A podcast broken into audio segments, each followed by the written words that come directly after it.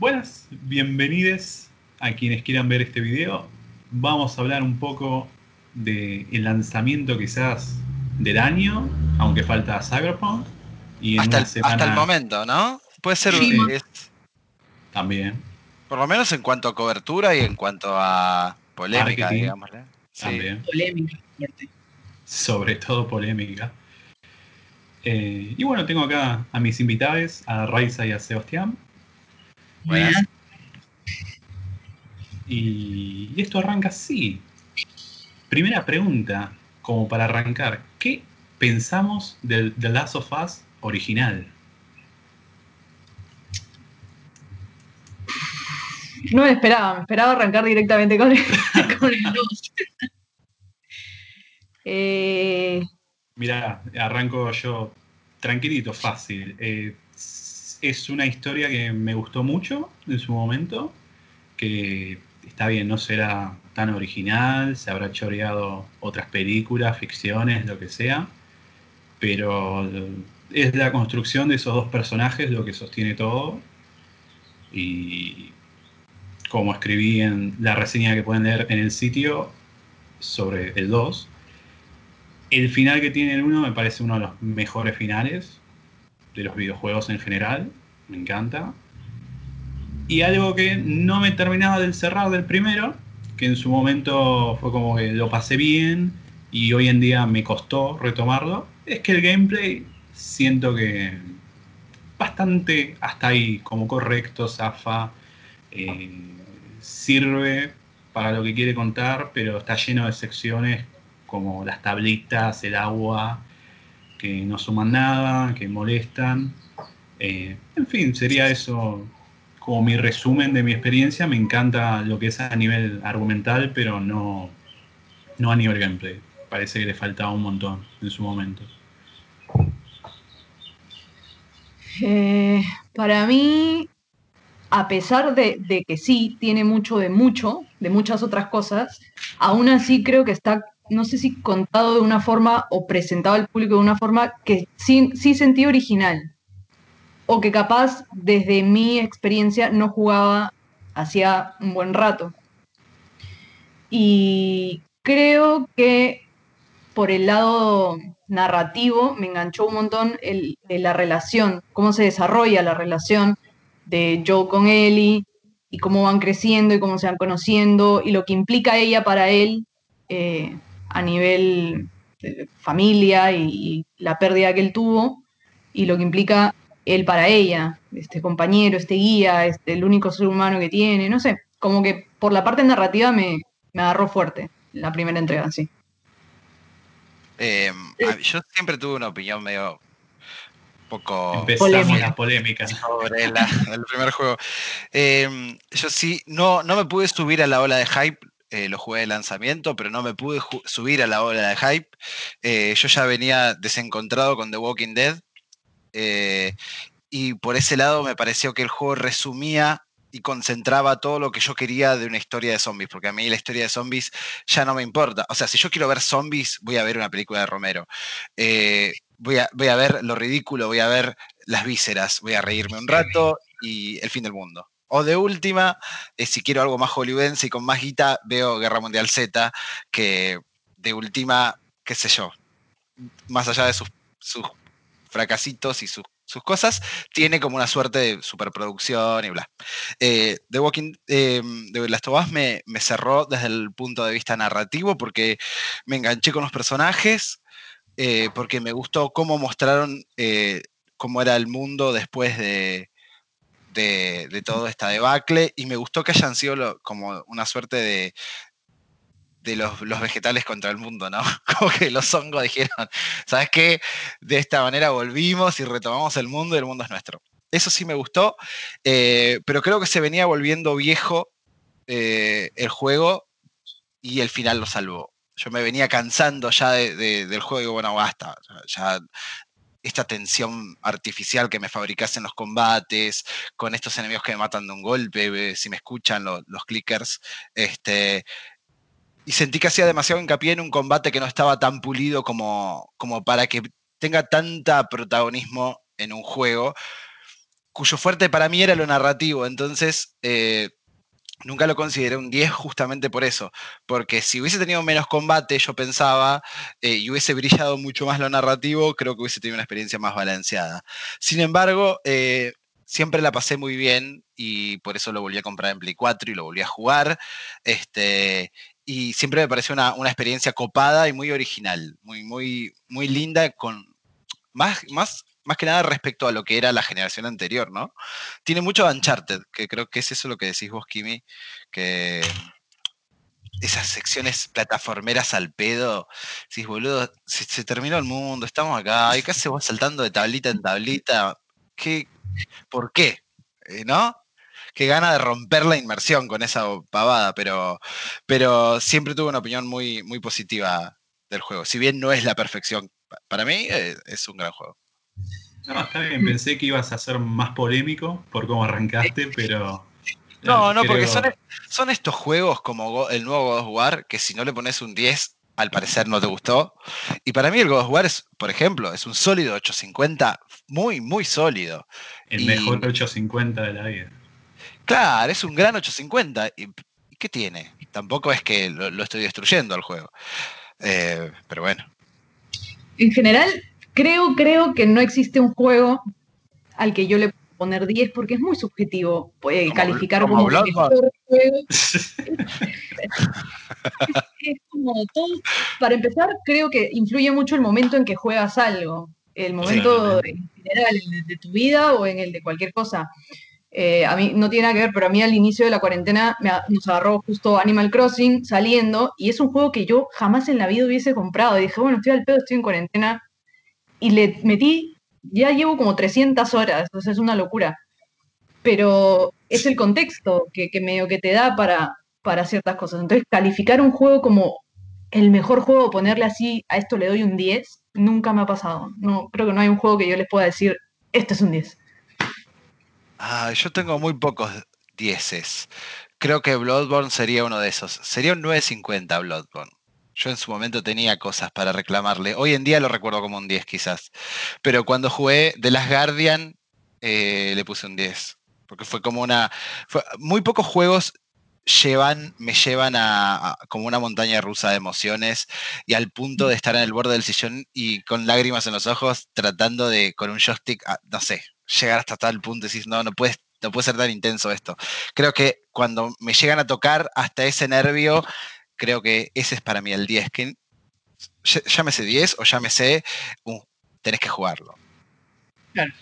Pero también conozco gente que lo jugó a The Last Guardian y nunca conectó y, le parece un juego, o sea, común. con todas las falencias que, que lo detestan. Lo detestan, no es ni siquiera me gusta, me agrada. Lo detestan.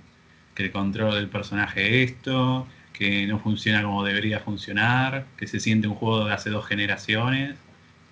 Y lo que pasa es que se, empezó a crear hace dos generaciones, entonces eh, tiene como un bagaje, ¿viste? E, era el Duke Nukem Forever, estaba destinado a eso, de alguna manera la, pilotearon. Em, pero bueno, vaya a saber cuándo vemos un próximo juego de Fumito Ueda, ¿no? lo lindo, lo lindo es que yo lo tengo fotografiado por Fumito. Chabón aprovecha ahí a, tirar. Sí, sí, sí, sí, lo tengo. Qué raro. No podemos decir todo. lo conocí a Fumito y le llevé el de las... Lo compré ahí de vuelta. Está Fumito. Yo voy a comprar una copia de este juego física porque lo tengo digital y me la va a firmar. Si me ven que muevo las manos es porque está Robertito acá abajo, ¿eh? Está. Perfecto. Nadie va a pensar otra cosa, queda tranquilo. Eh, y bueno, como para cerrar esta cuestión, simplemente voy a decir, eh, un 10 no es un juego perfecto, porque eso no existe. Eh, más como dice acá el compañero Sebastián, alguna experiencia que nos hace vivir muchas emociones, que sentimos que por algún eje sobresale eh, en mi caso, Blackburn sigue siendo un 10. No sé si el, el, único de esta generación, pero que está en lo más alto, eh, sí. Esperemos que la remake del Demons haga justicia. Qué fuerte eso. y bueno, quería preguntarles, eh, ahora sí ya pasando a The Last of Us Part 2, eh, ¿qué expectativa tenían para este juego? Yo, por ejemplo, después del Final Fantasy VII Remake, parte 1 de andar a saber cuántas, eh, era mi juego más, esperado, a tal punto que en sí no espero más nada del año. Como que. Mira vos. Eh, Cyberpunk, capaz lo juegue. El Paper Mario lo voy a jugar. Los Tsushima espero que también. Pero esos eran los dos juegos que más esperaba. Así que bueno, los escucho. ¿Qué esperaba? Uh, no sé. O sea, para mí no era eh, el, sí sabía que se venía toda esta ola de, no sé, gente hablando del juego que iba a ser un éxito, o lo que todos pensábamos, ¿no? que todo el mundo le iba a gustar, qué sé yo, que iba a mover mucha plata, claramente, como lo hizo, pero para mí tampoco era lo más esperado del año. Creo que siempre me fui más por Cyberpunk, que lo siguen estirando y lo siguen estirando y lo siguen estirando, que llegará algún día, esperemos que sí este año. Eh, pero nada, esperaba, no esperaba ni siquiera que sea mejor que el primero, que claramente no lo es para mí. Ya empezamos. Eh, bien, bien. Eh, sí esperaba las mejorías técnicas que uno espera cuando pasan tantos años entre una edición y la otra. Creo que esas sí las hay. Eh, desde cómo se siente el control, cómo manejas el personaje, hasta visualmente, sí, todo eso lo esperaba y lo cumple pero no sé, mis expectativas no iban mucho por... Era un juego que esperaba, que sabía que iba a jugar, pero que hasta ahí nada más. No, me generaba muchísimo más. Em, yo tampoco, yo no tenía tantas expectativas y pensé que iba a ser completamente inmune a, las ganas de jugarlo. De hecho, creo que llegué hasta una semana antes del lanzamiento diciendo, bueno, si sigan jugando esto, que yo con Warzone estoy bárbaro. Em, y después, los últimos días, me agarró como un apuro que decía, ¿cómo voy a quedar fuera de esto? No te puedo creer. bueno, finalmente eh, lo pude jugar. Eh, y obviamente que era como lo que se conoce como eye candy, ¿no? Eh, vos lo ves y se ve espectacular. Y yo no entiendo cómo corre una Play 4, la mía, la común, la, el primer modelo ni siquiera hiperventiló la Play. La Play fue, lo corrió. Una, una vez se colgó, pero yo lo jugué en tres sentadas. O sea que, eh, pobrecita, la Play se bancaba esa. La, primera sentada de 10 horas fue terrible para la Play. Eh, me, cerró la aplicación una vez, pero no más que eso. Eh, y lo que sí esperaba, porque yo tengo también mi, a ver, mi cruzada contra los, los antiderechos. Entonces, cuando yo vi que eh, había mucha gente en contra del juego, justamente por, tener como protagonistas eh, personajes de la comunidad LGTQ, em, ya es como dije, esto lo voy a tener que jugar, porque ya me quiero, quiero, necesito tener eh, material para mi retórica para poder ir después con el hacha para esta gente a decirle ¡ta! Y la verdad, en ese sentido superó mis expectativas, porque yo creo que encontré em, personajes que si bien son parte, eh, como te decía, de la comunidad LGTQ+, em, en ningún momento hacen aspamento de eso y en ningún momento andan diciendo, lo que pasa es que yo soy así, lo que pasa es que yo esto, nada. O sea, son gente y eso me encantó. que vos puedas intuir que fulanito es esto o esto o el otro, queda en vos, en tu curiosidad y en tu construcción o deconstrucción. Eh, pero Yo tengo una réplica esa. Tengo una a réplica. ver. Dispare, dispare. Eh, yo creo que en, los personajes principales es tal cual vos decís, tanto en Ellie como, en Abby, y bueno, en Dina. Eh, pero yo siento que Aleb un poco es como que su personaje tiene muy... Está bien que es un personaje menor en cierta forma, pero su personaje tiene muy pocas aristas más allá de ser un chico trans. Y, y, a su vez un poco a mí me chocó que su construcción es el único personaje que por su identidad eh, sufre toda la violencia que sufre todo el mundo, pero tiene como ese plus. ah, porque soy pues me pasó esto de chico, porque tengo esta identidad, eh, mi vieja me quiere matar, y termina siendo ese hecho súper traumático. Yo no lo aclaré en ningún momento, pero esto va a estar lleno de spoilers, disculpen. lo vamos a aclarar en los comentarios por las dudas. Cuando sí, se, cuando se publique va a decir que tiene, porque sí, la idea es hablar con spoilers. Eh, sí, yo creo que eh, fue, quizás Lev fue eh, el, el que más explícito estuvo. Igual, en mi experiencia, em, a ver, yo me, me, me fijé de, ese aspecto del personaje cuando la hermana lo hizo explícito. Pero hay una parte en la cual a él lo llaman Lily, creo. Sí, sí. Y, yo no me di cuenta que le habían dicho Lily, porque además de Lily le dicen otras cosas, le dicen, no sé, como, como traidor o hereje o algo por el estilo. Y yo me había quedado con eso. Entonces cuando él te dice, ¿viste cómo me llamaron? Y Abby le dice, sí, eh, ¿querés que te cuente? Y Abby le dice, no, no, no necesito que me cuentes. Si vos me querés contar, contame, y si no, no me cuentes. Eh, yo ahí lo había, lo había eh, interpretado como que el el pibe era traidor o algo por el estilo. Lo tomé más por el lado religioso yo. Ah, eh, como una tradición religiosa, básicamente seguir nuestras reglas. Después cuando la, hermana lo hace explícito y dice que lo habían elegido como para ser la esposa de uno de los, de los jefes de la tribu, ahí me cayeron todas las fichas juntas y dije, uy, qué boludo. Em, pero bueno, son las cosas también que uno asume, ¿no? Por la forma en que lo juega y a veces uno le presta atención, en porque eso pasó en combate encima. En combate yo a veces estoy re frenético escondido atrás de una caja revolviendo en Molotov y no escuché que le gritaron Lily, ¿viste? Sí. Esas cosas eh, pasan. A, mí lo que me gusta con respecto al, a Lev es que justo lo que decías em, tú, Axel, que es el único grupo en donde se presenta esto como, como mal visto y qué sé yo, me gusta que sea justo en ese grupo porque ese es el grupo que representa al grupo religioso. Claro, más Entonces, que te hagan esa una chiquita a religión en general actual, que es la que juzga justamente eh, la comunidad. Entonces, me pareció preciso que sea así, que sea justo Lef el que la pasa mal y que mientras él y Yavi, que vienen de otros grupos distintos, pueden ser o hacer como, como les venga en gana. Eso, eso me pareció muy como nada, es como estamos en el futuro y esto a nadie le interesa. Ah, pero esto que es un grupo religioso que tiene estas características y se maneja así, ahí sí jode. Eso no, sé. No lo había pensado así.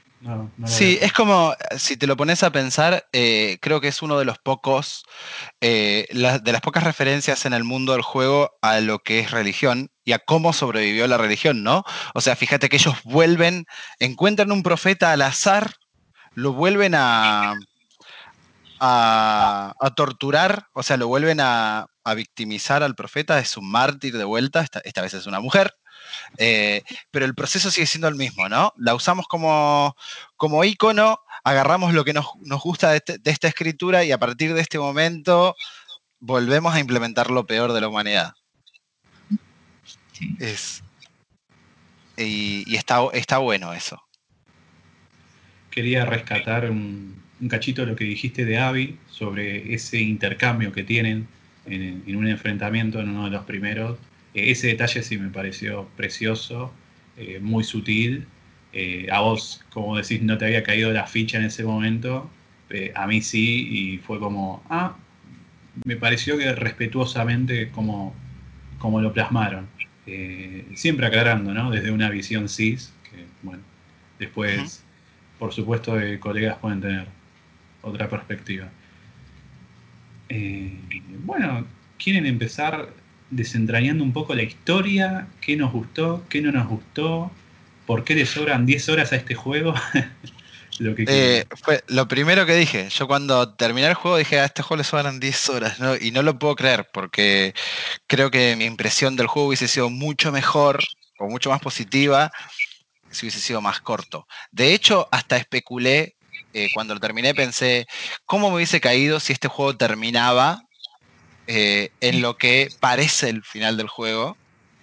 Y la, historia de Abby hubiese sido un DLC que hubiese caído, no sé, una semana después o un mes después. Eh, ¿Cómo hubiese caído? Seguramente hubiese habido un montón de gente ardida diciendo, nos están robando, este contenido ya venía del disco, la gran Capcom, pero no sé.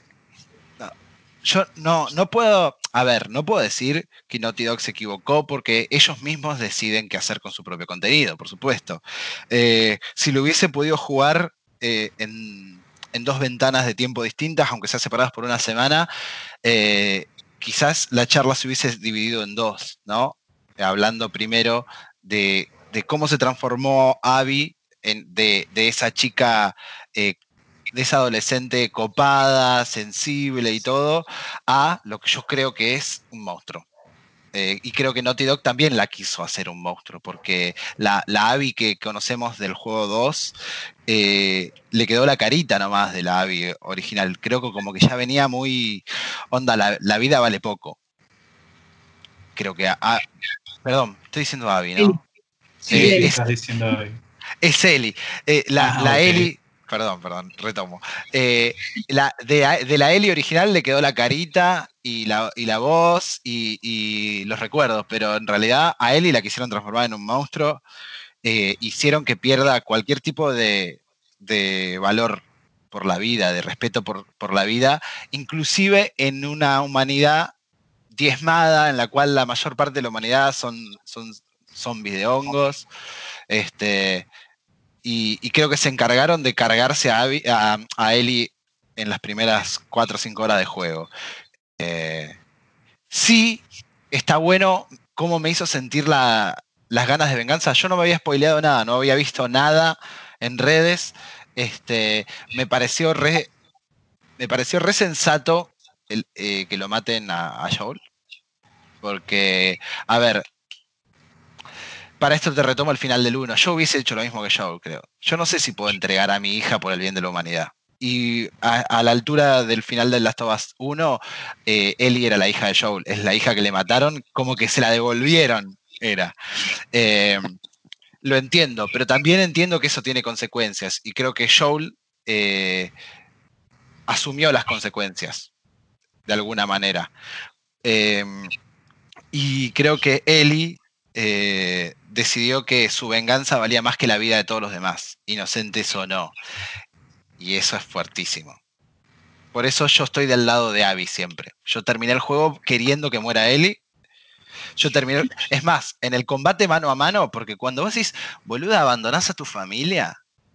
Abandonás a tu familia para ir de vuelta. Porque no lo podía creer. No podía creer que sea tan, tan terca Ellie. Digo, en esto te transformaste, no aprendiste nada, boluda. No aprendiste nada. Eh, eso, para mí es desarrollo del personaje nulo en él. Todos, todos murieron al pedo. Cuando van y la rescata, y digo, bueno, por ahí, boluda, ¿la viste? ¿La viste? Yo pensé que eso iba a ir más para el lado de, una esclavitud eh, más por el lado de la prostitución. Yo pensé que iban a tocar ese tema de, la trata de, personas. Eh, pero no. Pero la, la, viste ahí a Abby crucificada, consumida, desgastada, preocupándose por la vida de un niño e, en, un, gesto súper humano y súper entendible, y en lugar de decir, la venganza se terminó acá, flaca anda, que hubiese sido un final que re lindo, no, decide ir a por más. Y la lastima, la apuñala, boludo. O sea, de esas infecciones no se vuelve. Yo no sé si, si Abby sobrevive, ¿entendés? Porque la hizo mierda en esa pelea. Yo solté el joystick y dije, bueno, que me mate y que termine aquel juego. Y no, me obligan a pelear en una pelea dolorosísima al pedo. Muy brutal. Sí, y aparte tampoco me, deja con la sensación de que aprendió nada, porque ella va y encuentra la casa vacía, agarra la guitarrita, qué sé yo. Y yo no sé si un día no la agarra de vuelta a la térmica, dice, voy a buscar con, el hermano de Coso, que no me ya. Se enoja de eh, nuevo, se enoja y dice, ahora la busco otra vez, ahora sí la voy a matar. sin embargo, Abby sigue poniendo la otra mejilla y sigue diciendo, dale, eh, se terminó acá, yo me mataron a mi viejo, que, era mucho más que Joel. Era sangre, además. Me mataron a mi viejo, yo fui y lo maté a él solo. Los dejé a todos vivos. Y vos tenés que venir, matarme a mis amigos, matarme a todos, todo, sin entrar en, lujo de detalle. Eh, es, terrible lo que hace Eli. Lo que hacemos en control de Eli. Porque en parte es como que el juego me obliga también a mí a meterme en, camisa 11 varas ejecutando gente como si fueran nada. Nada nada. es, es tremendo porque, claro, Ellie tiene esta venganza como que la vida de Joel es lo único que importa, pero para llegar de, de, que matan a Joel a ella conseguir su venganza, en la segunda vez, porque tenemos un, un primer enfrentamiento que termina en, nada, que es nuestro primer final, se debe bajar 200 personas, no sé, humanos, o sea, no, no este clickers, monstruos, humanos, y los mata es, es terrible porque el juego tampoco te da una opción narrativa para decir, puedes esquivar todas las peleas. Onda Metal Gear, que si vos no querés pelear, no peleas. Salvo en algunos jefes que son obligatorios. Y hay, inclusive hay formas de derrotar a los jefes de forma no letal en Metal Gear. Eh, pero, hay muchos enfrentamientos que los puedes saltear igual, ¿eh? Sí, bueno, hay muchos. Hay muchos, sí. Que es lo más difícil, 100%. Que es más hay fácil entrar a los tiros, sí, pero... Pero, pero no todos. Y, y es como que te tenés que transformar en Terminator, más o menos. Vas, matás todo lo que hay delante tuyo, caen a mí. O sea, la, escena en el cine, cuando voltean a. ¿Cómo se llamaba el, el, chaboncito que matan? No, no, a Tommy, no, al, al, al padre, a Jesse. Eh, como matan a Jesse de un tiro así nada más, el chabón se asoma, pumba. además, y lo dejan ahí la fragilidad de la vida, ¿entendés? Y nadie vuelve a decir nada sobre ese chabón, ¿entendés? Se murió y se murió ahí, y lo importante es Tommy. ¿Por qué es más importante Tommy que la muerte del pibe? ¿Porque era hermano de Joel? No sé. La joda que, para mí que la voz de la razón siempre fue Abby ahí. Sí. Es tremendo porque yo arranqué el juego, re, vamos, Eli, me, hace, me obligan jugar con Abby, digo, esta pelotuda, qué paja, que voy a tener que jugar con él, voy a manejar a las dos, no, esto es un horror. Y termino el juego diciendo, no quiero que me hagan o que me obliguen a jugar con Eli otra vez, quiero seguir siendo Abby y matar a Eli y listo, se acabó la historia. Es terrible cómo, cómo, el juego te hace eso, eso es cierto. Yo venía, para mí la primera parte es de las Tobas 1 de vuelta, pero más violento. Y de repente el 2 arranca diciendo, oh, y otra vez con esta mina que no la conozco, ¿qué onda con esta mina? Bla, bla, bla. Aparte te baja de ritmo. En tres capítulos cambia, porque ella también, o sea, claro, tienes día 1, 2 y 3 con Eli y día 1, 2 y 3 con Abby, pero a pesar de que, no sé si sea en tiempo real, pero yo sentí que los días de Abby fueron más cortos, empatizo un millón de veces mucho más con lo que pasó en esos tres días que todo lo que viene Eli juego 1 y toda la primera parte del juego 2. Es que aparte yo, yo comparé también las dos, eh, digámosle, eh, culturas o civilizaciones o intentos de civilización que estaban formando. En Jackson tenés como a una gente más, eh, como más humilde en cuanto a recursos, porque no tienen construcciones como el estadio que tiene el otro. Eh, tenés racismo, tenés homofobia, porque sabemos que el comienzo del juego arranca con un arranque de homofobia de un viejo que le dijo que la pelea que salió Joel, que. Bueno. En cambio, en el otro, vos ves que todos. Eh, ninguno le dijo nada, por ejemplo, a, Abby sobre. Eh, su apariencia o sobre su construcción o su romance o nada. O sea, era, hola Avi, ¿cómo andás? Era gente del bien, estaban como turnados, unos hacían tipo, eh, no sé, huertita, el otro cuidaba la puerta, iban, salían, había una re comunidad ahí, y había niños, y había escuelitas. Entonces vos decís, Avi, mirá de dónde viene Avi. Eh, y, y, es como que tienen otra, como una fraternidad que en Jackson no hay. Y en Jackson también están las huertas, está la escuelita. Eh, yo te entiendo la diferencia que marcas, porque lo otro sí es como más organizado, es como una civilización capaz más parecida a la nuestra, pero no sé si haría tanto ese contraste. Es como que, como que Jackson es Red Dead Redemption y, y, en, y, en, y el pueblito de Abby es como más una ciudadcita, como un... Pero bueno, aparte, los vínculos, cuando te el juego se, preocupa por mostrarte los vínculos que hay entre Abby y sus amigos. Y, es increíble. O sea, el, primer amor de Abby, el, ella que lo ve con otra, eh, cómo él la extraña y se nota, y los celos de la otra, y el, la anécdota en el acuario. Y vos decís, loco, qué, qué personajes buenos que son. Y yo, mientras iba viviendo todo eso con Abby, me iba acordando cómo los maté. ¿Cómo los maté? Sí. Eso me, parece genial me, iba acordando el tiro, en el tiro en el estómago que le pone al chabón, de, la embarazada, de. Y yo vi la puta madre, boludo. Hasta el perro, ¿no te pasa que hasta el perro que ya cuando juegas con Abby, el perro tiene nombre y lo jugaste con el perro y tienes tantas cosas con el perro y dices, el perro lo, maté cuando me caí del techo, o sea. Yo que odio los perros en los videojuegos, gracias a Resident Evil y a Bloodborne, y a, y a Demon Soul, y a todo, todo. O sea, en Dark Souls te viene un perro y te, te pelea peor que, un caballo con armadura. Eh, y yo dije, tomá, perro de la mierda. Y después cuando lo digo, uy, perrito, no. lo requerés, jugás con el perrito, haces todo, ¿entendés? Eh, me pregunto cómo hubiera sido el juego si hubiese empezado con Abby. A lo, a lo, a lo Metal Gear 2. Sí. Que, que, hubiésemos tenido una mini intro con, con Ellie y después todo Abby y que el, resultado hubiese sido al revés, o sea, la vuelta de tuerca. Pero entiendo que los fans querían jugar con Ellie y que hubiese afectado, me parece, al, puntaje del juego. Mucha gente juega 15 horas y se va a la mierda, dice, no, este juego no es lo que yo quiero. Más sabiendo que dura 30 horas, que me parece atroz.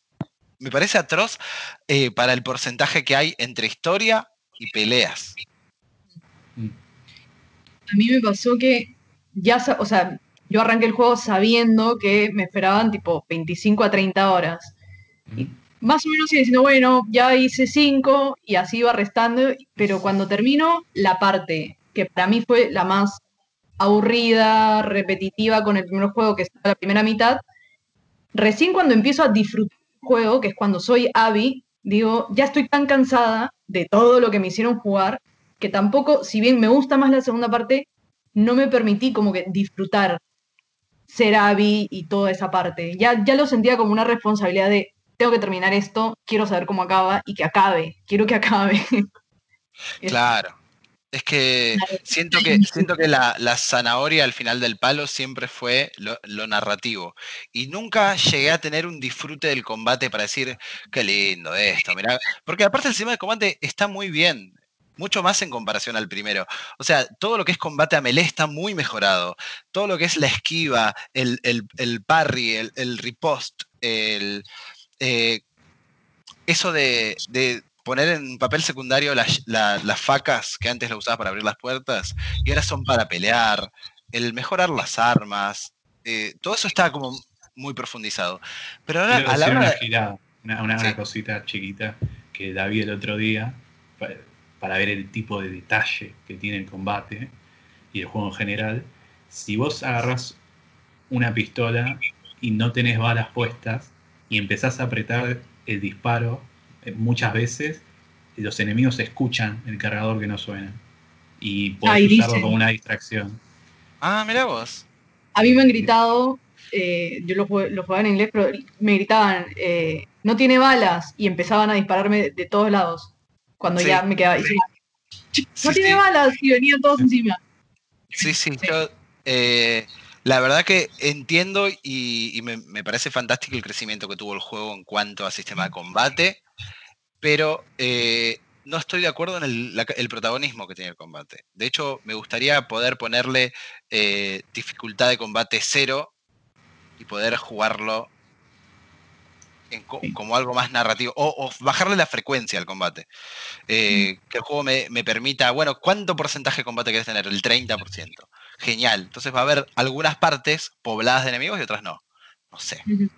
Es lo que yo pienso desde mi opinión. A mí incluso me, me incomodó al final del juego terminar enfrentándome más a humanos que a los propios monstruos que eran los que movían la historia en la primera entrega, ¿no? O sea, yo quería me hubiese parecido más interesante tener más enfrentamientos eh, con clickers o con los eh, estos blowers gigantes, o no me acuerdo cómo se llamaban, que eran como los las nuevas versiones, que seguir gente por atrás así como clavando, clavando y clavando y, y seguir acumulando cuerpos, no sé. Sí, me, pareció que el, punto, digamos, álgido de lo que es combate, lo vimos con Abby cuando ella va al, Ground Zero, abajo del hospital, a buscar el kit para operar a, la hermana de Lev. Eh, que tenés un combate re visualmente espectacular, pero en cuanto a mecánicas, en lo que yo jugué por lo menos, porque cada uno juega como, o sea, la experiencia jugable de cada uno en este tipo de juegos es re azarosa.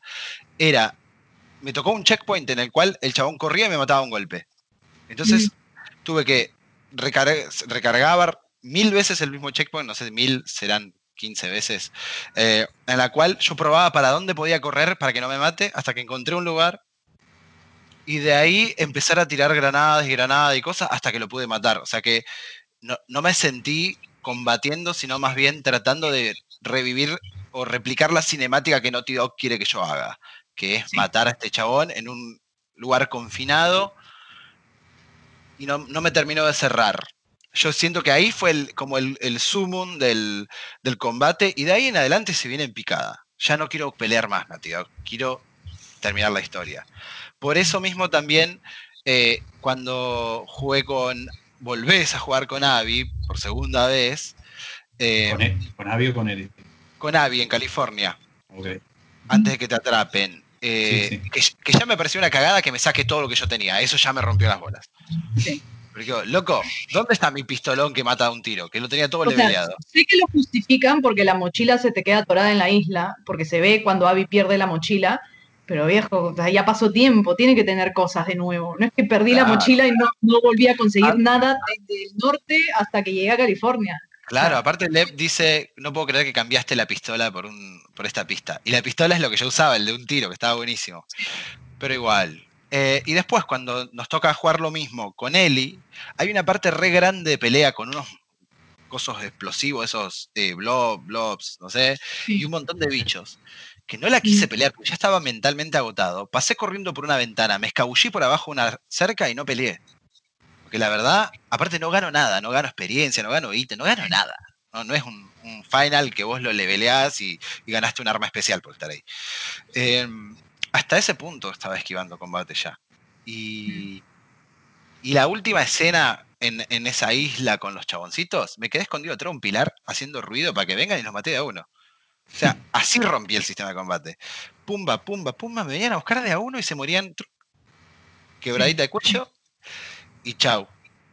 Porque no lo disfrutaba el combate.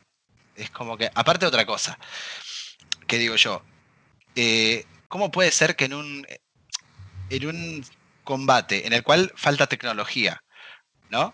Eh, todo el mundo sepa dónde estoy. Me ve uno y todo el mundo apunta telegráficamente a donde estoy yo atrás de la columna. ¿Qué tienen? Todos handy como si fuera Modern Warfare, se avisa. ¿Qué pasó ahí? ya, ya, por eso lo esquivaba el combate. Eh, eran dos cosas. Eh, no, la primera que creo que hubiese salvado gran porcentaje de la experiencia, eh, el hecho de tener opciones, poder elegir. No te digo que, que me dejes elegir cómo manejar toda la historia, pero era, era eso, que Eli pueda tomar decisiones, o que te digan, te vas por el camino A o por el camino B, en cosas puntuales, cosas importantes, digamos. Sí, como por ejemplo la venganza al final, amigo. Quiero clavarle un cuchillo en una época en la que no existen los antibióticos a una persona del bien que está salvando a un niño que se está por morir quiero clavarle realmente un cuchillo por una venganza que ya me cobré y ya le maté a todos los amigos, en el camino que murieron casi todos mis amigos también gracias a esta venganza y quedó tuerto y, casi que no se puede mover el otro. ¿Quiero realmente clavarle un cuchillo acá en el, medio del mar? Sí. Esa es la... Impresionante. Fue una amenaza, fue una amenaza. No, sabíamos si iba a pasar. Fue una amenaza. amenaza de que si, si, si, se la mandó al cuchillo se lo clavó hasta acá adentro, ¿eh? No, no, perdón, pensé que hablabas del Dev. Eh, porque ah, antes de, empezar el ah, enfrentamiento... no, la amenaza se, se renotó que era una amenaza vacía como para decir, dale, peleame. Te doy excusas porque Abby no quería pelear. No, lo otro sí que se lo, se lo emboca, se lo emboca todo. Eh, Incluso me hubiese parecido re interesante, era lo que decía, lo que decía Sebas, eh, ver toda esta parte en, en un DLC un tiempo más, o sea, como que poder descansar, disfrutar lo que se nos presentó en, en, un rango de 15, 20 horas, descansar de eso y después que te den un poco más. Porque a mí también me hubiese gustado explorar este nuevo espacio que es California, porque hemos visto todo lo que está en el norte y ahora se mueven a un nuevo lugar en donde además hay más agrupaciones. Claro. todo es capaz de extenderlo un poquito más de lo que vimos en este juego, pero separado de lo que fue Talastoba. Sí. Sí, yo siento que igual es, es un nada, un presentimiento nomás, que el juego iba a tener de protagonista a Abby y en algún momento, en algún focus group, dijeron, no, que vuelva Ellie. Y bueno, entonces vamos a tener que empezar a meterle combate para rellenar esto y que sea. Y son dos juegos juntos. Bueno, Me da ese- yo, tiro unos comentarios al respecto. Si no fuese por el final, en cierta forma, yo pienso que Abby es realmente la protagonista de la historia.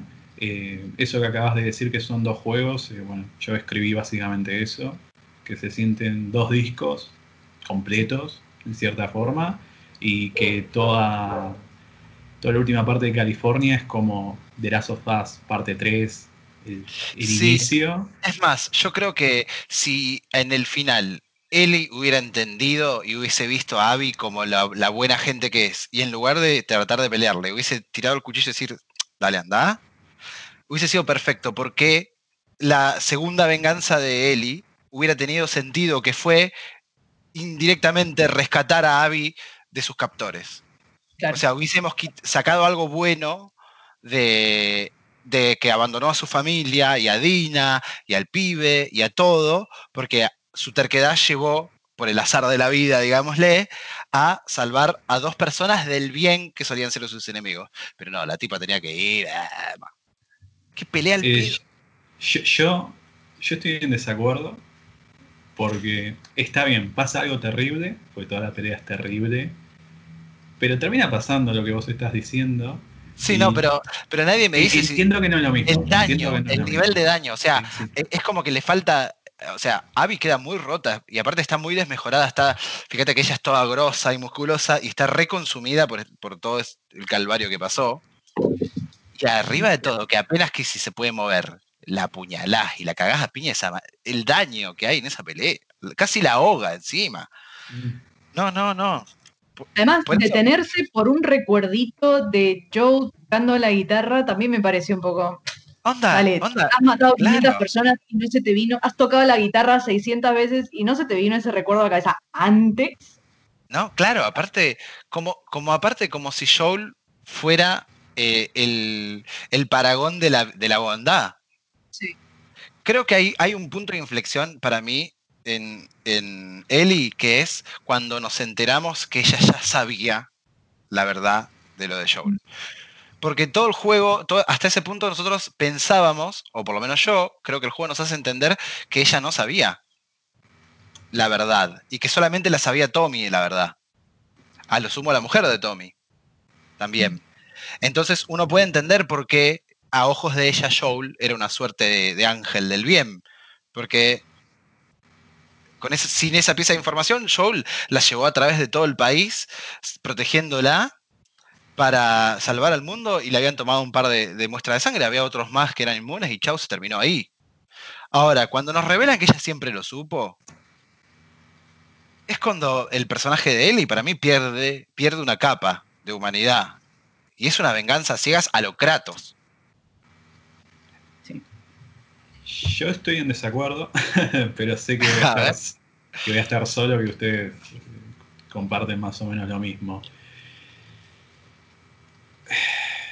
A ver, es una interpretación, ¿no?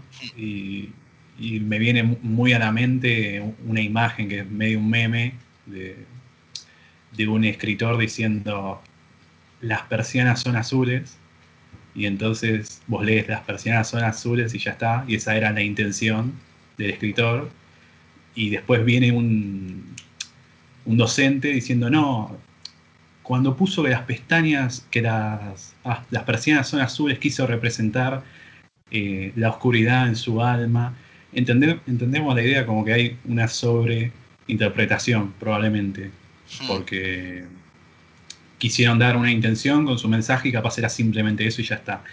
Pero ¿qué me pasa? Me pasa que cuando Eddie se entera de eso, ella empieza todo un camino de odio, pero no porque matan a, a Joel.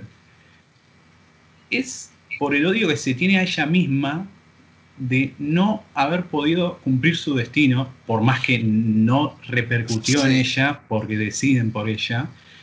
Y es entonces sentirse eso toda la vida. Yo estoy viviendo y todo de alrededor se sigue muriendo por mi culpa. A ver, yo entiendo no sea directa o no, pero. Eli, Eli dice varias veces que esa era, mi vida finalmente tiene significado. O sea, para ella ser la cura era darle significado a su vida y lo dice varias veces. Pero, y Joel le quita eso. Joel, al quitarle la posibilidad de decidir, le quita también eh, ese sentido que para ella tenía su vida, ¿no? Eh, pero me parece que la venganza es desmedida. Porque Abby tiene la. A, Abby le, destruyeron el mundo. Le mataron al padre y junto con el padre le mataron a la humanidad la posibilidad de sobrevivir a la infección. ¿No? El precio de esa venganza es la vida de Joel. Y perdona al hermano de Joel y a Ellie. Que, y la verdad, con los recursos que tiene el pueblo ese, podrían venir a, haber venido a arrasar Jackson tranquilamente. Pero no lo hicieron. Eh, después, por la muerte de Joel únicamente, el precio de esa muerte son todos los amigos de, de Abby y, toda la gente que se cruzaba en el medio, ¿no? Ni hablemos de, los NN que murieron, pobrecito, ahí, porque desde el primer paso te muestra que cuando vos golpeas a alguien, por ahí alguien grita, Kevin, no, y, en lugar de pelear con, estrategia, se arrojan como locos al fiambre, que me parece genial eso. Em, el precio es como que Joel vale más que el resto, y eso para mí disminuye el valor de, de Ellie como persona. Entiendo. Eh, sí, podemos decir que las venganzas claramente no, son comparables y que una es mucho más medida, entre comillas, que la otra, más concreta. Porque aparte a Abby la ves dudar. La ves dudar y que todo el mundo quería matarla, a, todo a todos sus amigos querían matar al resto, y ella los frena, dice, no, hasta acá, nos vamos, nosotros no somos esto, chao. Eh, iba a decir? Y, y sí, creo que me hubiese cerrado mucho más que Abby, que Ellie no sepa. Que no sepa lo que hizo Joel. Entonces, ella por ahí lo podría haber tenido como más idealizado al chabón y decir, el chabón era un pan de Dios, los voy a hacer mierda a todos. Quizás con otra vuelta de tuerca, cuando finalmente se entera que gracias a Joel la humanidad sigue infectada. Un culpa, un crecimiento para ese lado de, de Ellie.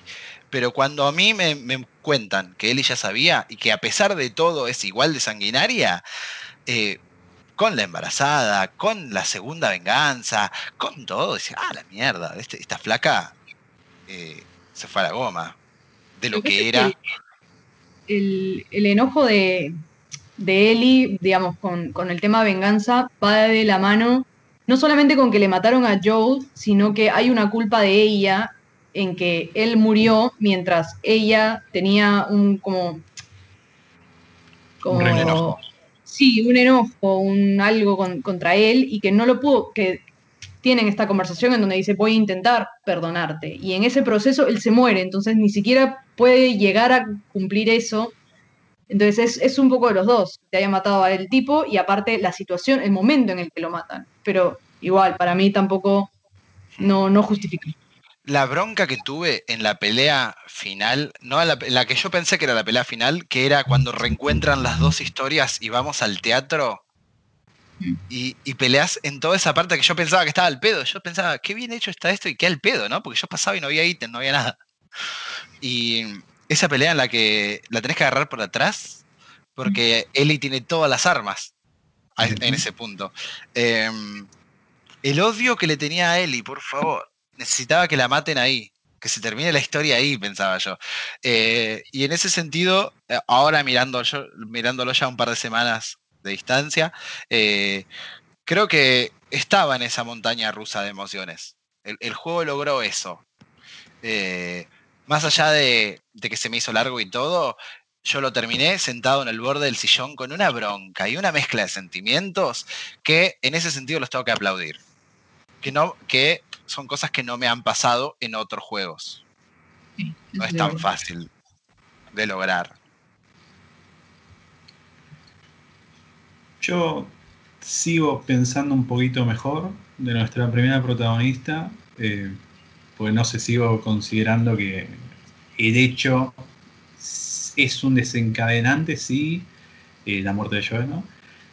Pero que hay tantas otras cosas que es lo que hacen que ella se termine pudriendo, eh, que por, supuesto, porque sienta esto o porque después tenga un estrés postraumático en el cual está con su hijo y tiene un recuerdo de Joel siendo asesinado y que le debe pasar todos los días o una vez por semana o lo que sea. Eh, no digo que porque le pasen todas esas cosas está bien lo que hace. Lo digo para decir, bueno, tiene una razón.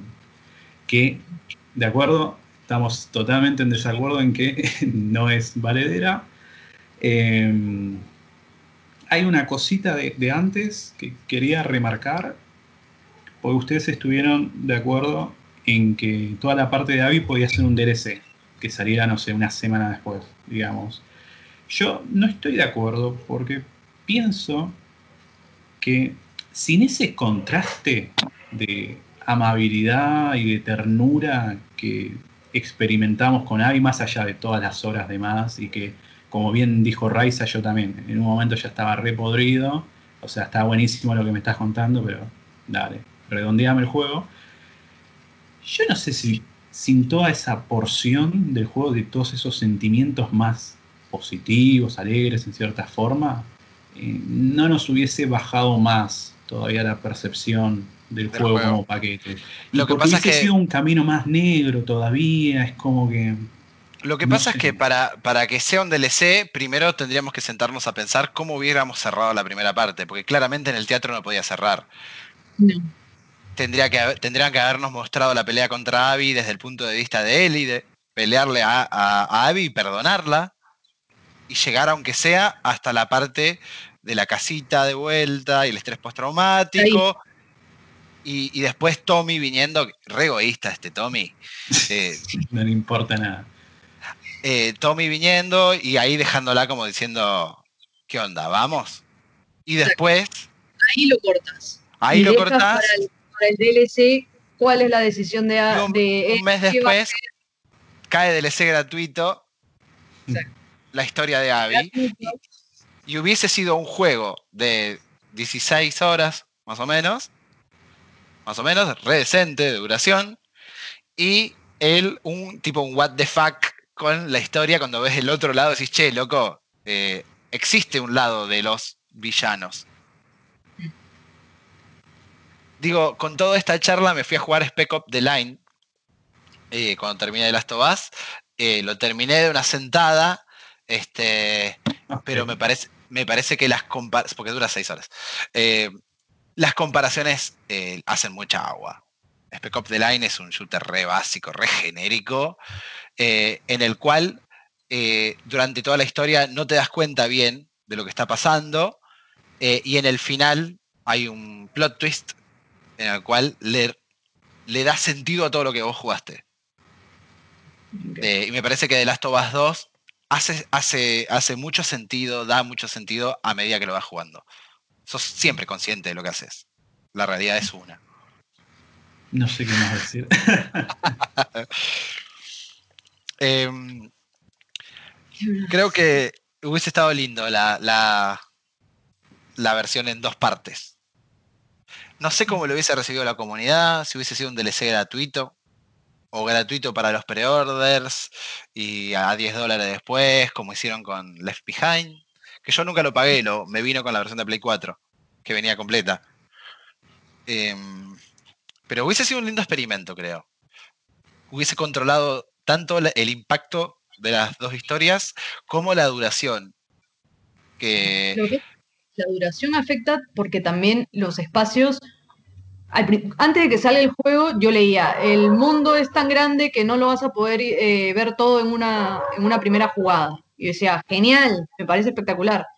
Pero cuando lo vas jugando dices, se siente, no solamente es grande, sino que se siente mucho más grande porque no hay nada que hacer.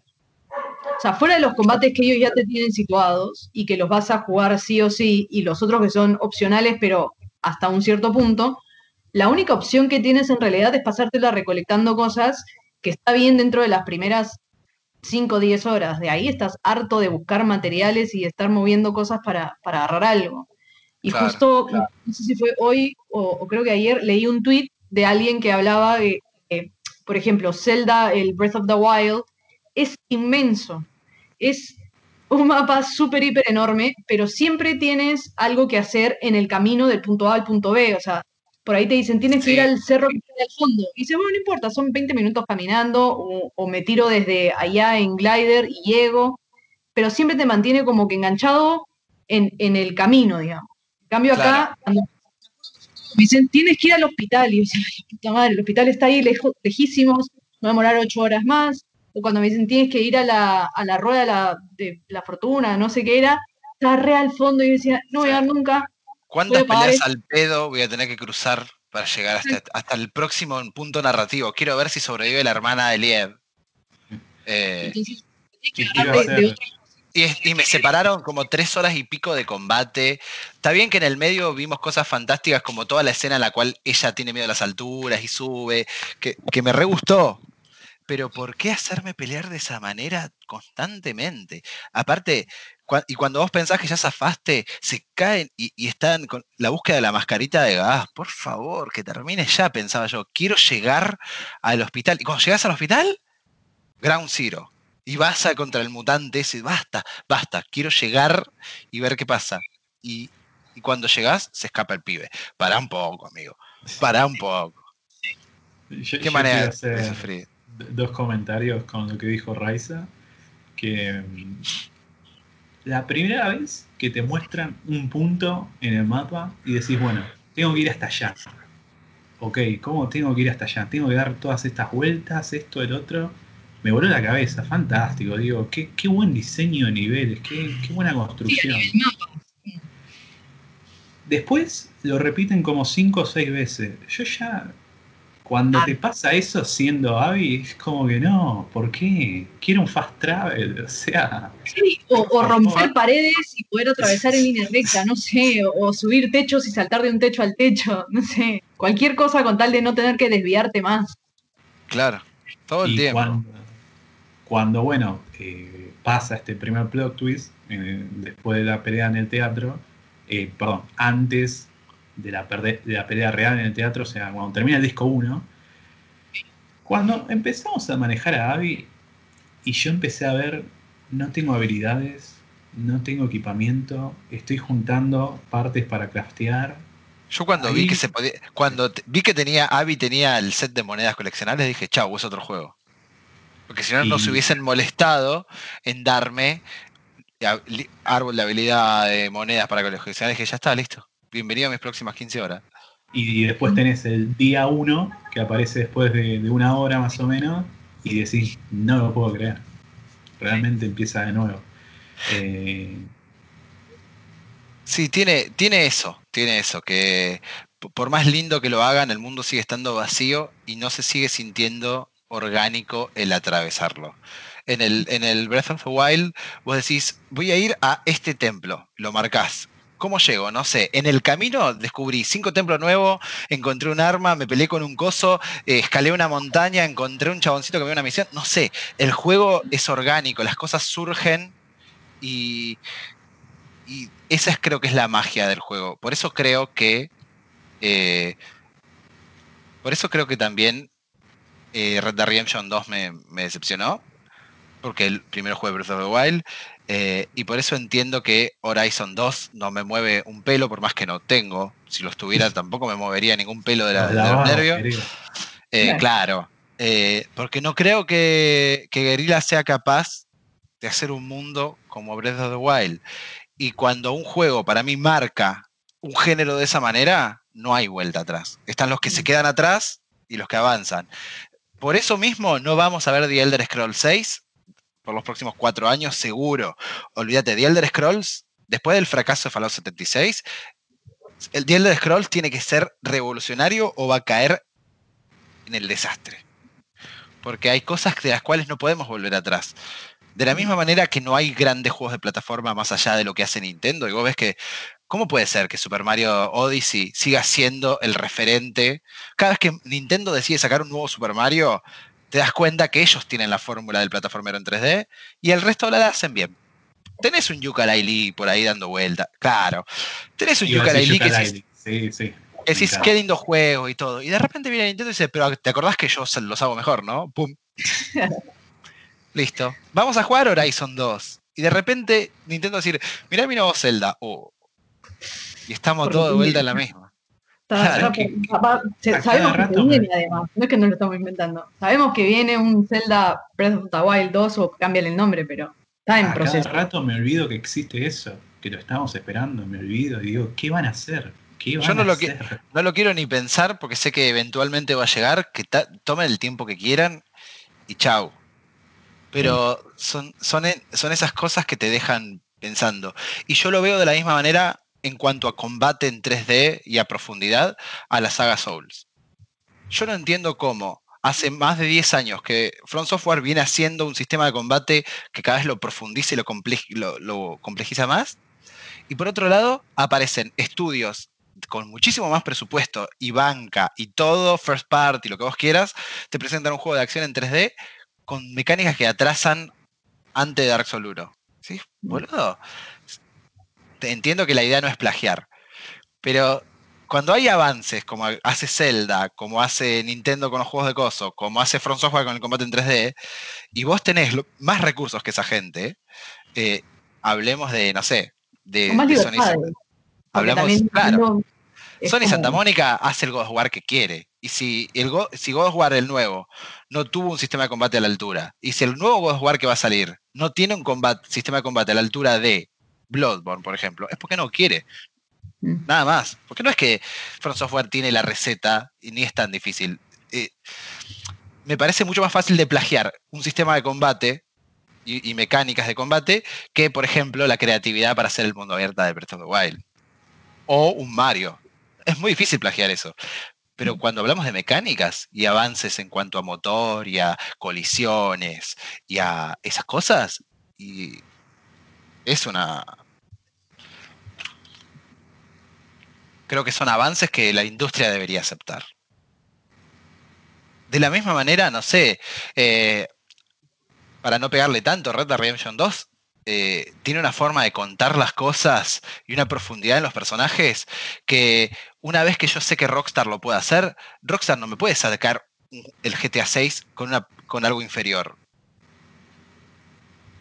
Así como eh, GTA 5 se vio beneficiado del sistema de disparos de Max Payne 3, que re mejoró, de la misma manera debería GTA 6 aprovechar todo lo que creció Rockstar en cuanto a narrativa que siempre la tuvo, pero siempre la va mejorando. Entonces, si ahora me aparece un juego de mundo abierto, AAA, corte Gran Turismo, eh, GTA o, Red Dead Redemption, con una forma de contarme los personajes y una progresión que me lleva a Play 3, entonces eh, no estás aprendiendo y, tiene que haber un látigo por eso. No podemos decir es su estilo. No, porque el estilo se mantiene en otras cosas, además que tú apliques eh, el crecimiento de la industria no, implica que vayas a sacrificar otras cosas. Y por ahí va, es como que me, en tal caso Nintendo nunca hubiese avanzado tampoco con nada por mantener ciertas cosas, pero Nintendo de alguna forma lo que hace lo hace en grande y aparentemente lo hace bien, no que sea, o sea, sí está bien, es mi sistema favorito, pero por una cuestión de apego y de, infancia, pero lo que hace... Mm, no, pero lo que yo veo de Nintendo es que más allá de que su consola fracase o no, cuando vos ves que sale un nuevo Mario, está cuidado como para ser la estrella, una estrella propia. Eh, no sé, eh, muchos, no sé, jugás el Super Mario Galaxy 2, es un juego de la hostia. Que el 2 el, 2S no implica que es más de lo mismo.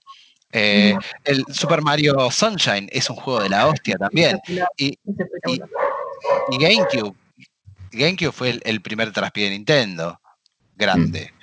Eh, si vamos a los juegos exclusivos de la Nintendo Wii U, que ahora están saliendo remasterizados, son una bomba los juegos. O sea, Nintendo nunca da por perdido el caballo.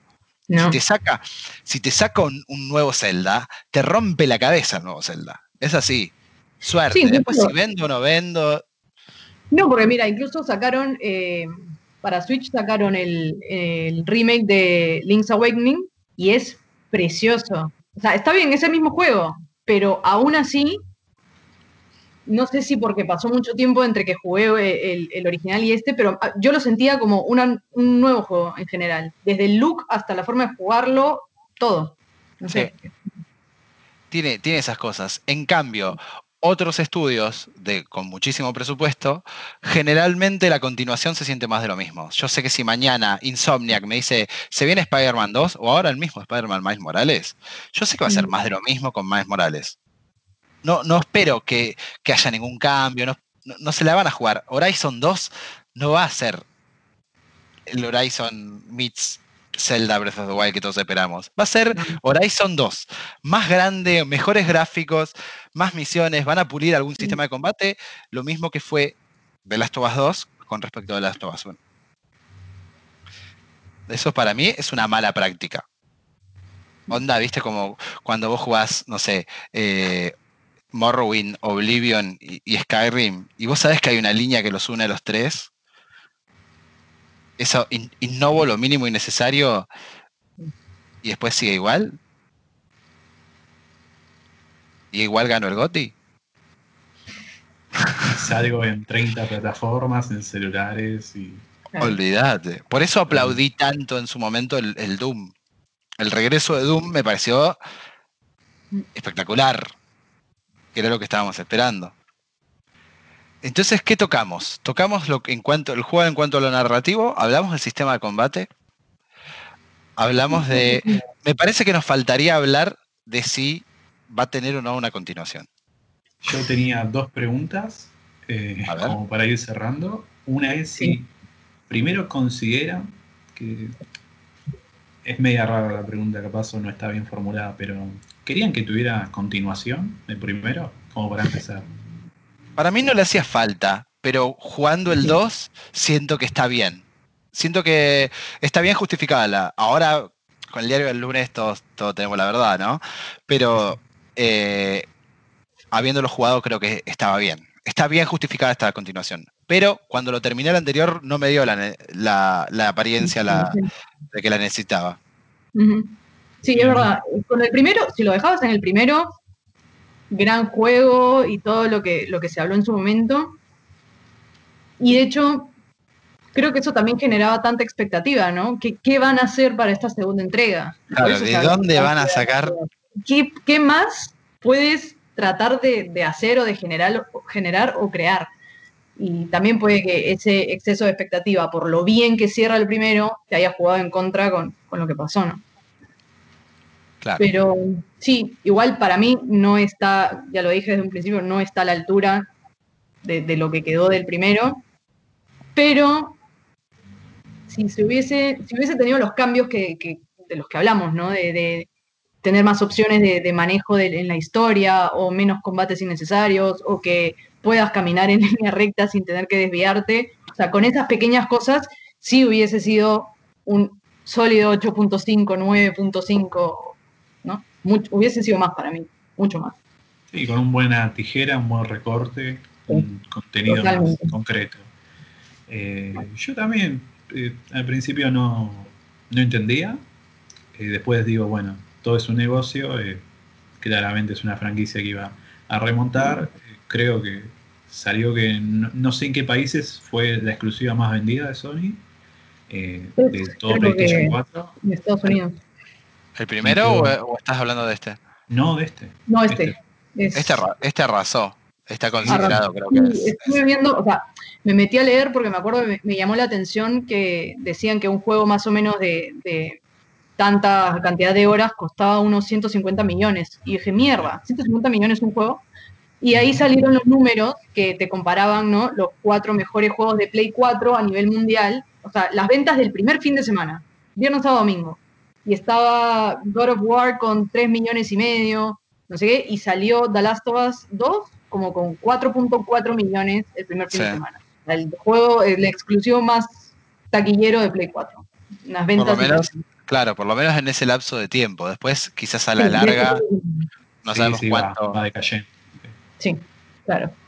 Eh, bueno, que quería agregar que tenía esas dudas, pero que después eh, todo lo que pasa en el 2 es básicamente, bueno, tuvimos este final en el 1, todas las consecuencias vamos a ver.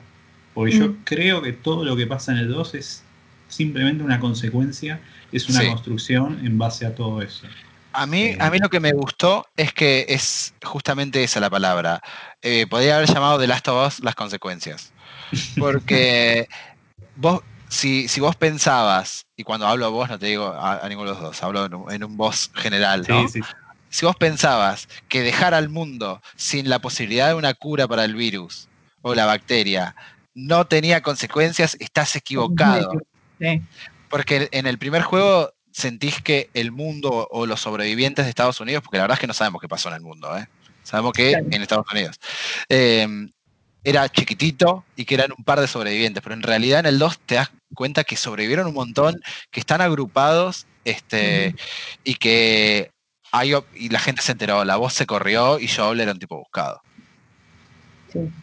Me parece súper eh, que tengan esos detalles, esos detalles de, de- a pesar de que es un mundo bastante vacío para, para uno como personaje a nivel eh, visual o historia, que tengan el grupo religiosos o estos que son los lobos, que son súper civilizados y tienen hasta jeeps, hasta los otros en Jackson que se manejan en caballos, suma, todo suma. Eh, visualmente me, me parece que es de los juegos más bonitos que hemos visto hasta ahora. Sí, sí. Lo- el nivel de detalle de los músculos, o sea, para mí una distracción Los innecesaria, músculos, una sí. distracción tremenda eran los brazos de Abby. O sea, cada movimiento que ella hacía con los brazos, los músculos se movían de una manera diferente. Es, es Era un fan- nivel que fantástico, sí. nunca lo hemos visto. Y eso es No. impresionante y, y una técnica, además, eh, no sé, cosas como la lluvia, cómo se ven las, las distintas superficies cuando están mojadas. Cuando, cuando se prende fuego el pueblo, yo me quedé loco. Yo no podía creer esa cabalgata. La verdad, era como, era como un niño mirando. Como, ¿Sabes que me sentí como la primera vez que, no sé si les pasó, cuando jugué el Spider-Man nuevo? sí. Tiene un nivel de gráfico de, de perfección cuando pelea y, y cuando te balanceas, que no puede ser tan lindo, boludo. Después te acostumbras. Pero, o como cuando estás en la casa ahí, ese, ese momento de vida familiar, que estás en el tractorcito con el pibe y ves el los campitos de trigo, decís, no puede ser, chabón. Ese cielo hermoso ahí. Sí. eh, Y, y varios corre en una. Play 4, corre en un hardware que salió a la venta hace como 5 años ya, 5, ¿no? eh, Sí. Creo que más. Seis. Sí, 5 o 6 Seis. años. Y este sale la otra, por- pues sí, son seis, más o Sí. menos. Eh, y si salió hace 5 o 6 años, significa que estaba en, en planeamiento hace más. O sea, que está construida la Play 4 con hardware de 2012, 2013. Y de alguna manera anda, boludo. Yo no lo, no lo puedo creer. Sí, yo en esa escena de la cabalgata con el pueblo prendiéndose fuego tenía un ojo viendo todo eso y el otro ojo viendo la play a ver si no explotaba en algún momento, pues digo, ¿cómo puede ser? ¿Vos también Bueno. tenés la primer, el primer modelo? Eh, una Slim tengo. Ah. Pero no pro. La Slim. Yo tengo la primera, la, la- la viejita, la, la que parece un coso. Sí, sí, un macotrete importante. Y bueno, eh, la última pregunta, o dos preguntas. Eh, primero, si piensan que va a haber una continuación. Y segundo, si quieren que haya una continuación. Yo muy cortito voy a responder. No sé si va a haber continuación, pero si la hay y es con Eddie, yo ya me bajo. No me interesa saber más nada. Si es qué pasa con Abby y con Lev después del barquito, Sí. yo, yo me subo. Yo, Sí. yo me subo. Eh, yo creo que no va a tener continuación. Creo que The Last of Us terminó acá. Eh, pero si tiene el protagonista, eh, tiene que ser Abby. Tiene que ser ella. eh, y, y a lo sumo, si quieren hacer aparecer a Ellie, Ellie tiene que haber enterrado el hacha y decir, dale, vamos. a pedir perdón. Onda, claro, onda, nos encontramos, te doy una mano, bla, bla, bla, como que, como que aparezca un villano más villano. No, pero ya, se, ya sería onda el retorno del rey, tendría que ser. Tendría que aparecer Sauron o un, o un zombie gigante que es el líder de todo, pero te, te das cuenta que se transforma en un jueguito. Sí, sí, A mí sí. un poco de pena me da porque siento que si estos personajes hubiesen tenido una historia distinta, hubiesen sido re amigas. No sé por Sí. qué. Si hubiesen ido así en equipo a matar por todos lados. Un viaje increíble, las dos como muy, muy amigas. Me hubiese parecido genial. Si creo que va a haber una tercera, no creo más que todo por, por cómo recibieron este último, por todo lo que pasó a nivel críticas y, respuesta del público. Creo que si tenían la idea de, de posiblemente hacer una tercera, lo que pasó post lanzamiento les quitó todas las ganas. Y nada, coincido. Solamente me sumaría al, al hype si es que es Abby con Lev por el mundo. Ya, hasta acá con Eli. Siento que Naughty Dog necesita publicar una franquicia nueva. Me parece que Uncharted se terminó. Que vuelva Jack ¿Qué? and Daxter. Que vuelva. Jack and Daxter está bien, pero me parece que pertenece a otra década que. Bueno, Lo pero mismo que. O sea, Crash renovado. Bandicoot 4. Crash Bandicoot 4, todos sabemos que va a ser al pedo. Mm, O sea, Crash Bandicoot 4 eh, va a ser el, el- el- el remaster. Lo mismo, más de lo mismo. Está bien, qué sé yo, un jueguito. Está todo bien. Pero Voy a jugar- no me pare- Voy a jugar el primer día. Yo también lo voy a jugar, ¿eh? Pero no está a la altura de lo que es el estudio Naughty Dog hoy en día. Yo que está No. Jack and Daxter tampoco. Van a tener que salir y arriesgar, porque Neil Druckmann está como muy, muy cómodo en el lugar en el que está y tiene que, que demostrar de vuelta. O sea, con lo que ya construyó, hace bien, ¿no? Pero ¿qué, ¿cuál es el próximo paso? Porque eh, Nathan Drake también, me parece que tuvo un, un buen cierre. Eh, el, el juego que salió después, Uncharted, ¿cómo se llamaba el otro? Los Legacy, me parece. Los Legacy también, todo muy lindo. Es una linda forma de aprovechar los assets que de Uncharted 4, porque la verdad que sale caro desarrollar eso, me parece que re bien. Aparte, tampoco costó lo mismo que un juego completo, así que bien. Eh, pero que- no quiero Uncharted 5, no quiero The Last of Us 3. Eh, quiero que Naughty Dog demuestre su poderío y que diga, ¿sabes qué? Esta es la nueva... inve-". No sé, que haga una de detectives. No sé. Salgan de su zona de confort y que muestren qué más puede hacer Naughty Dog. Como Insomniac hizo lo, lo propio y salió de Jack and Daxter y, y te sacó eh, el Spider-Man, ¿no? Sí, es verdad. Hay que ver, porque ponele, Santa Mónica está cómodo, porque Santa Mónica sabe que está haciendo God of War 2 y que tiene, tiene lugar para hacer un God of War 3, porque el juego está basado en un sistema de combate, no en una historia. A mí lo que me Mm. lleva adelante en God of War es ir peleando. La historia está bien, siempre estuvo bien. Nunca fue brillante. Pero siempre No. vamos para adelante porque es divertido pelear con Kratos, es divertido el combate. Me parece que van bien como para dos entregas más y terminar con Kratos para siempre, una vez más. Santa Mónica, fantástico. Ahora, ¿qué hace eh, Naughty Dog? ¿Qué hace Insomniac? ¿Qué hace Sucker Punch después de Ghost of Tsushima? No sé. No sé. Igual todo esto va a llegar ya para Play 5. Nos veremos Sí, en, sí, en otra consola. Play 5, lamentable. Y yo me parece que primero voy a tener una Xbox eh, One- Series X, así que no sé cuándo voy a sumarme a. Depende, depende del, depende del precio. Precios en este bendito país. Vamos a ver qué pasa. Aunque el otro, ah, bueno, para Xbox creo que iban a aplicar el, el sistema de compra que, que un poco tienen en Estados Unidos, que es pagar la consola como Sí, 40 dólares al mes, 30 dólares al mes, por un año, dos años. Hay- no sé. había una que vos entregabas tu Xbox One y ellos lo que hacían es darte una nueva consola, la One S, perdón, la Series X o la nueva, la Series, ¿cómo, no me acuerdo cómo llamar? La otra, la más barata, y te venden por, como decirte, 30 dólares por mes, te dan eh, Game Pass Ultimate y, y la consola, digamos. Son, Claro. Lo pagás en 24 meses, a 30 dólares por mes.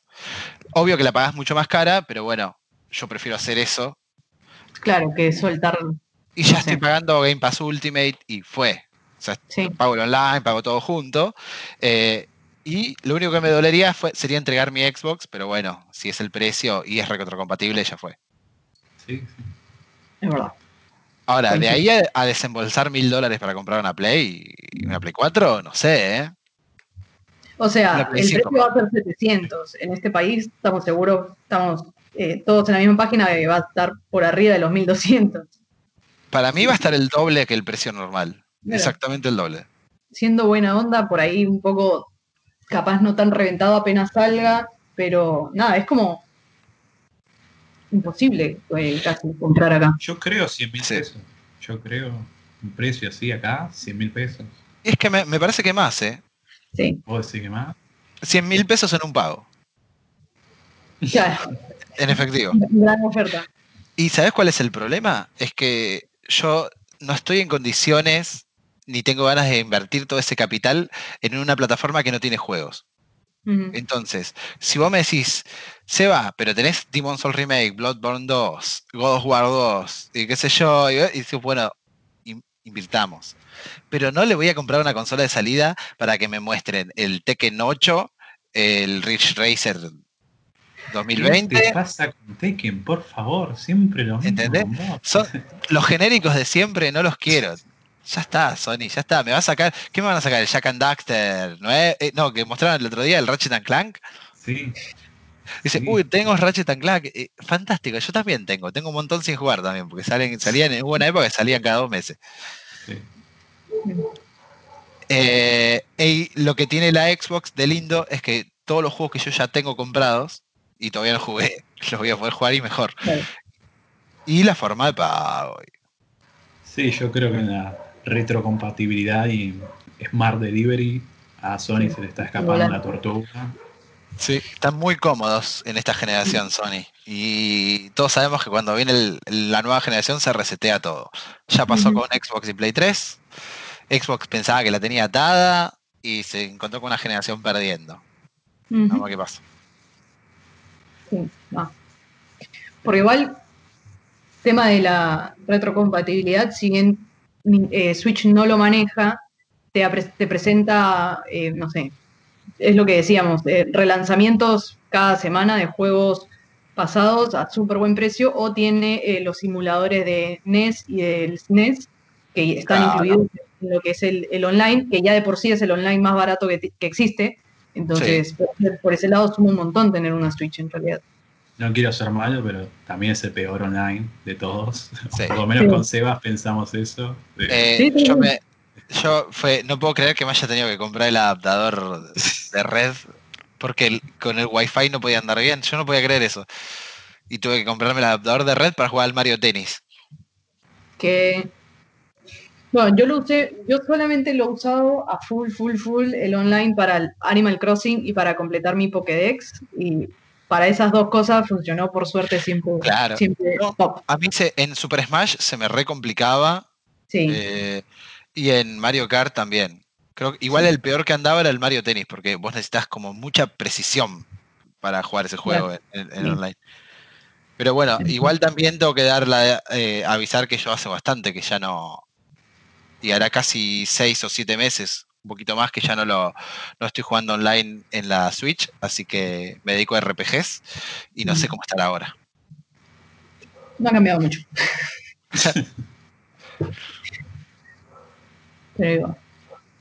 Bueno, mis queridos, ¿les parece ir cerrando acá? Sí, me gustó la charla. Fue un experimento. Vamos a ver cómo queda cuando juntemos todo. Y no sé, capaz lo repetimos a futuro. Y bueno, por ahí con lo podemos hacer con los juegos estos tan tan polémicos o los, los más requeridos. Sí, todavía se vienen, nos queda mitad de año, así que oportunidades van a haber. Sin duda, sin duda. Capaz terminamos viéndonos, no sé, en tres semanas Cost of Tsushima ya cuando la hayamos terminado todos. Uh, qué ganas de jugar ese juego. Sí, estamos, estamos manijas. Bueno, señores, ha sido un placer, un gusto. Igualmente, un gusto. Igualmente. Les agradezco mucho. No, a ti. Muy buen espacio. Que tengan un buen fin de semana.